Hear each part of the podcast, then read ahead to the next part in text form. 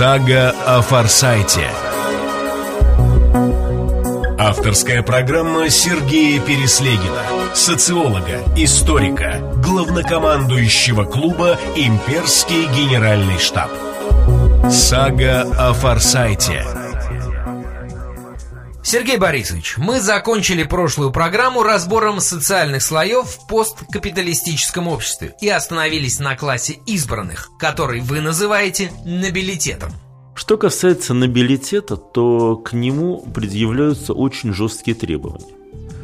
Прежде всего это деньги. Причем это огромные деньги. То, что носит название «ну очень большие». Это не миллиарды. Разговор идет о сотнях миллиардов и триллионах. Разговор о деньгах, сравнимых с доходами крупнейших, годовыми доходами крупнейших стран мира. Но сами по себе деньги недостаточно для того, чтобы человек попал в число Нобелей. Во-первых, эти деньги должны быть легитимными. Понятно, что, как я уже говорил, нелегитимны все деньги. Но в данном случае имеет место быть схема четырех поколений. То есть, если ваши деньги легитимны несколько поколений, скажем, с 19 столетия, вы можете входить в клан Нобелей. Если же деньги вы получили, например, в ходе приватизации в бывшем СССР, то сколько бы миллиардов вы не получили, вы туда не войдете. Вы для них никто. То есть сегодняшние наши олигархи никоим образом не принадлежат к нобилитету? Никоим образом не принадлежат и не будут принадлежать. Это очень интересная ситуация, потому что олигархи люди не глупые, и в основном это понимают. Поэтому очень сильно напряжение между мировым нобилитетом и тем, кого время называли новые люди. Они, в общем, не без основания считают, что у них есть для этого все права. Но я извиняюсь, но это еще не все требования.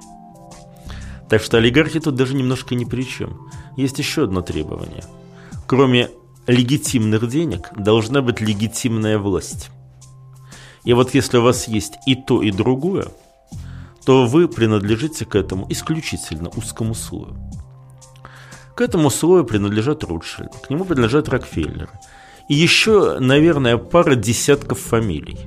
Но если мы будем говорить о количестве Нобелей, то я думаю, что мы можем назвать цифру тысячи человек, имея в виду, что это предел, и скорее всего предел сверху, а не снизу. Реально, думаю, человек 400-500. Те, кто действительно находится в узком слое принимающих решения за все человечество. Некоторые говорят, что это криптократия, теория заговора. Во-первых, они не являются заговорщиками. А во-вторых, ничего тайного в их власти нет, она вполне явна. Другой вопрос, что она, конечно, не связана с законодательной властью типа парламентов, она не связана с исполнительной властью типа кабинетов министров, она не связана даже с финансовой властью и стоит над ними. Но в конце концов, а что в этом удивительного? Власть Папы Римского тоже не связана ни с парламентами, ни с законодательством, ни с финансовыми кругами. Хотя в его распоряжении есть Банк Ватикана и много других рычагов. Но базовая причина его власти не в этом. Кстати, понятно, что папа-то относится к нобилитету по определению. Между прочим, наверное, очень небольшая его часть, которая, в принципе, все-таки сменяема, они образуют династии. Сага о Форсайте. А есть ли в истории человеческого общества подобные примеры? Надо по этому поводу заметить, что ничто не ново под луной, и я, например, рассматриваю доминат а, не столько как э, приключение сегодняшнего дня, сколько как естественную форму развития общественных систем в условиях фазового кризиса. Вспомним ту же Римскую империю. Рим начал с реальной демократии – в этой реальной демократии зародилось то, что может быть названо античным капитализмом. И это вполне себе работало, и тоже был конфликт старых родов и новых людей. В конце концов, конфликт был разрешен через ряд гражданских войн, в ходе которых э, и те, и другие сплавились в единую массу. И у нас получился переход от республики к первой версии постреспубликанских, постдемократических отношений к принципату – в принципате у вас есть принципс, э, которого мы назовем императором, но при этом формально демократические институты работают, демократическая конституция работает, И причем, когда мы говорим формально, в общем, на самом деле не так уж это и далеко от истины. Да, конечно, император мог вмешаться в любое решение суда, но по-хорошему, как правило, он этого не делал. Это было не принято, это было не камильфо, и, в общем, э, император в конечном счете, они же прекрасно понимали, что власть властью, но суд истории же тоже существует. И в конце концов будут о них судить по их поведению. Но через какое-то время принципат оказался неустойчивым общественным строем. Наличие хотя бы и следов демократии делало систему не во всех отношениях управляемой. И когда кризис, а я говорю про серьезнейший экономический кризис того времени, сельскохозяйственный кризис, стал по-настоящему серьезным, Рим перешел от принципата к доминату. Доминис господин. Жесточайший общественный строй – в котором, по сути дела, у вас э, несколько десятков свободных, из которых первый император. Все же остальные являются в той или иной степени рабами. Что означает рабами? Ну, например, человек, который, вообще говоря, глава муниципалитета римского. По идее, это вообще очень высокопоставленный чиновник, и там высокий рабовладелец, у него куча своих рабов, но он не мог покинуть свою территорию – даже с разрешения императора он был к ней прикреплен полностью. И он был обязан выдавать налоги в нужном объеме, независимо от того, были они у него или нет.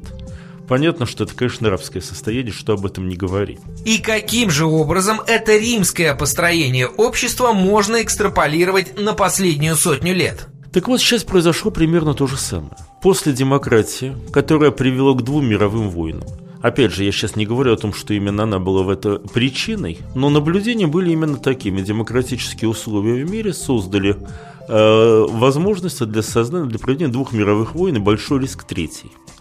В условиях ядерного оружия на этот риск идти было нельзя.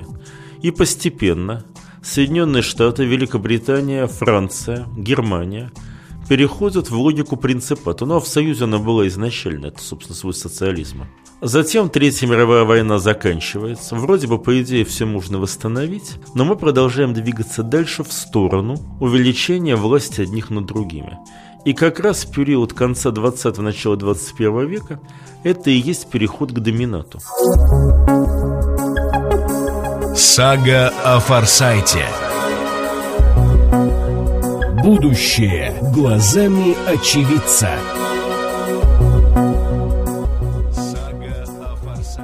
А что для него характерно? Прежде всего для него характерна полная потеря какой бы то ни было вменяемости управляющих систем. Ну, например, США решает напасть на Ирак. Всяко бывает. Каждый может напасть на кого угодно. А, но какие-то оправдания нужны, чего-то нужно заслушать э, в Конгрессе. Говорится, что у Ирака есть оружие массового поражения. Устраивает войну, оружие не находят. Война вроде бы, получается, не имела под собой оснований. Но никаких извинений не приносится, а Хусейна казнят. Кстати, замечу, это очень важный момент домината.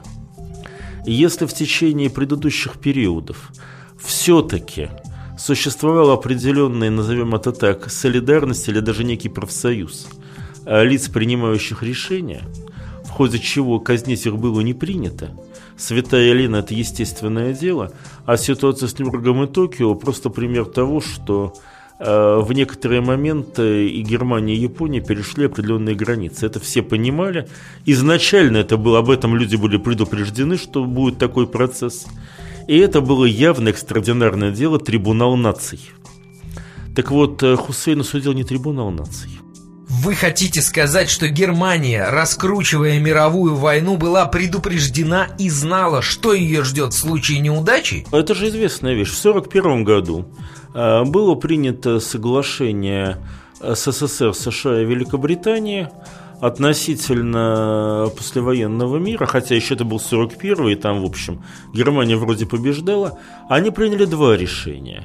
Первое решение, согласно которому стороны не заключают сепаратный мир – и второе решение, согласно которому после победы будет организован суд народов над э, людьми, ответственными за военные и политические преступления в Германии, Японии и Италии. То есть это было вполне было, было сообщено о том, что подобный процесс предполага, предполагается. И в этом отношении, в принципе, если бы немцы там в 42-м пошли на мирные переговоры, наверное, там, скрипя сердце, союзники могли отказаться от э, этого пункта. Ну, типа, ладно, судить не будем, просто оккупируем. Такой вариант был возможен. Но это, естественно, пока Германия еще была очень сильна. Уже в 43-м, боюсь, э, было, ему уже было нечем торговаться. А так, да, все было честно предупреждено, без вопросов. Первую мировую ходили разговоры, там, Вильгельма на святую Елену, судить немецких генералов, но это никогда, это были выступления отдельно государственных деятелей Англии и Франции. Кстати, Россия по этому поводу никогда не выступала. Но это никогда не было официальным дипломатическим документом, нотой, что в данном случае имело место быть. Поэтому, да, там все было вполне честно. Сага о Форсайте. Хорошо, вернемся к сегодняшним временам и американской войне в Ираке. Так вот, э, Хусейна судил не трибунал наций. Фактически его судил американский суд. И вот эта ситуация, государственные деятели, проигравшей страны, могут быть подвергнуты судебному преследованию в победившей стране, то, чего раньше не могло быть в принципе. Это не отвечало принципам мировых, э, мировых общественных отношений, мирового права. Это один из принципов домината. Фактически просто идет вычеркивание, причем физическое вычеркивание, тех лиц, которые не отвечают его базовым требованиям, не согласны вести его политику по тем или иным причинам. И сейчас не суть важно по каким. У Хусейна были свои основания, у Каддафи другие, у Асада третьи – Э, в Китае четвертый, в России пятый, но это не меняет дело. Э, многие считают, что доминат – это обязательная глобализация и власть США над остальным миром. Это действительно обязательно глобализация, поскольку доминат, собственно, и возникает в условиях, когда мир поделен, и нет необходимости в тех, кто может сражаться на фронтирах. Фронтиров нет. А тем самым вам не нужны такие категории населения. Ни в бизнесе, ни в политике, ни в науке. Поэтому глобализация, да, необходима. Но, разумеется, доминат не американская система власти. Я бы сказал так, Америка является всего лишь частью исполнительной системы домината, выполняя его прямые распоряжения – да, конечно, часть тех, кто входит в нобилитет, американцы. Но я замечу, не такая уж и большая часть. Америка молодая страна, там мало тех капиталов этой власти, которые легитимно сформировались столетия назад. Но Америка является управленческой страной. Большая часть страны ведется через нее. И в этом плане не забудьте же, что все-таки кроме совсем уж условных таджиков – и уж совсем верхних слоев, вам же нужно еще и очень большое количество администраторов-управленцев. И они должны быть все-таки относительно разумными. Америка построила у себя совсем другую систему подготовки кадров, чем остальной мир. Ну, или, скажем так, чем Россия. А наша система подготовки всегда была универсальной, что давало любому человеку, который закончил университет, право э, считать себя равным э, хоть папе римскому, хоть президенту США, хоть генсеку России. Э, такая же ситуация, например, в Израиле. И не случайно, кстати говоря, Голдемейр в свое время сказала, по-моему, Эйзенхауэру, у меня же работа сложнее, чем у вас. Вы управляете 100 миллионами американцев, а я тремя миллионами президентов. Так вот, у американцев система другая. Их образование специализировано. И те, кто заканчивает высшее учебное заведение, являются винтиками определенной машины и в этом плане абсолютно устраивают доминат. Я думаю, что с ростом рождаемости они будут увеличивать сопротивление между слоем тех, кто может руководить проектами, группами, корпорациями, и те, кто рассуждает на уровне концепции может принимать, и могут принимать решения. У них это сопротивление всегда было чудовищным. Я думаю, оно станет просто непреодолимым. И тогда в этих условиях, да, у них будет, будет страна, с базовой задачей которой является подготовка кадров для управления миром. Это нормально. Но в Соединенных Штатах есть средний класс, который в общем и целом довольно неплохо образован, вполне себе независим и исторически свободолюбив. Мы всегда привыкли говорить об Америке как о стране с огромным средним классом. Не так давно американцы наконец сами определили, что среднего класса у них нет. Но наши аналитики это поняли чуть раньше, но сейчас это уже, в общем, перестало быть вызовом общественному мнению. То есть с этим согласились и сами американцы. И четко было понятно, что произошло. А поток нелегальных мигрантов, в их случае это мексиканцы, не имеющие документов, а спокойно устраивались на работу. Поскольку это Америка, то хотя у них документов нет, социальное пособие они получали. А в итоге, с одной стороны, они начали оказывать на средний класс очень большое давление на рынке труда. Они брались за ту же самую работу за гораздо более маленькие деньги. А с другой стороны, они начали на этот же класс оказывать давление через повышающиеся налоги на их содержание. В итоге, тем, кто использовал труд нелегальных мигрантов, все это было очень выгодно, они получали прибыль и их возможности увеличивались. А средний класс, который жил, хорошо жил, но за счет своего труда, а не чужой эксплуатации, был ликвидирован практически полностью. И нужно, понадобилось на это всего 20 лет, одно поколение. Очень хорошо и быстро работающий механизм. Сергей Борисович, давайте снова сделаем перерыв и о том, куда доминант будет двигаться дальше, поговорим в следующий раз. Спасибо и до новой встречи. Сага о Форсайте. Авторская программа Сергея Переслегина. Сага о Форсайте.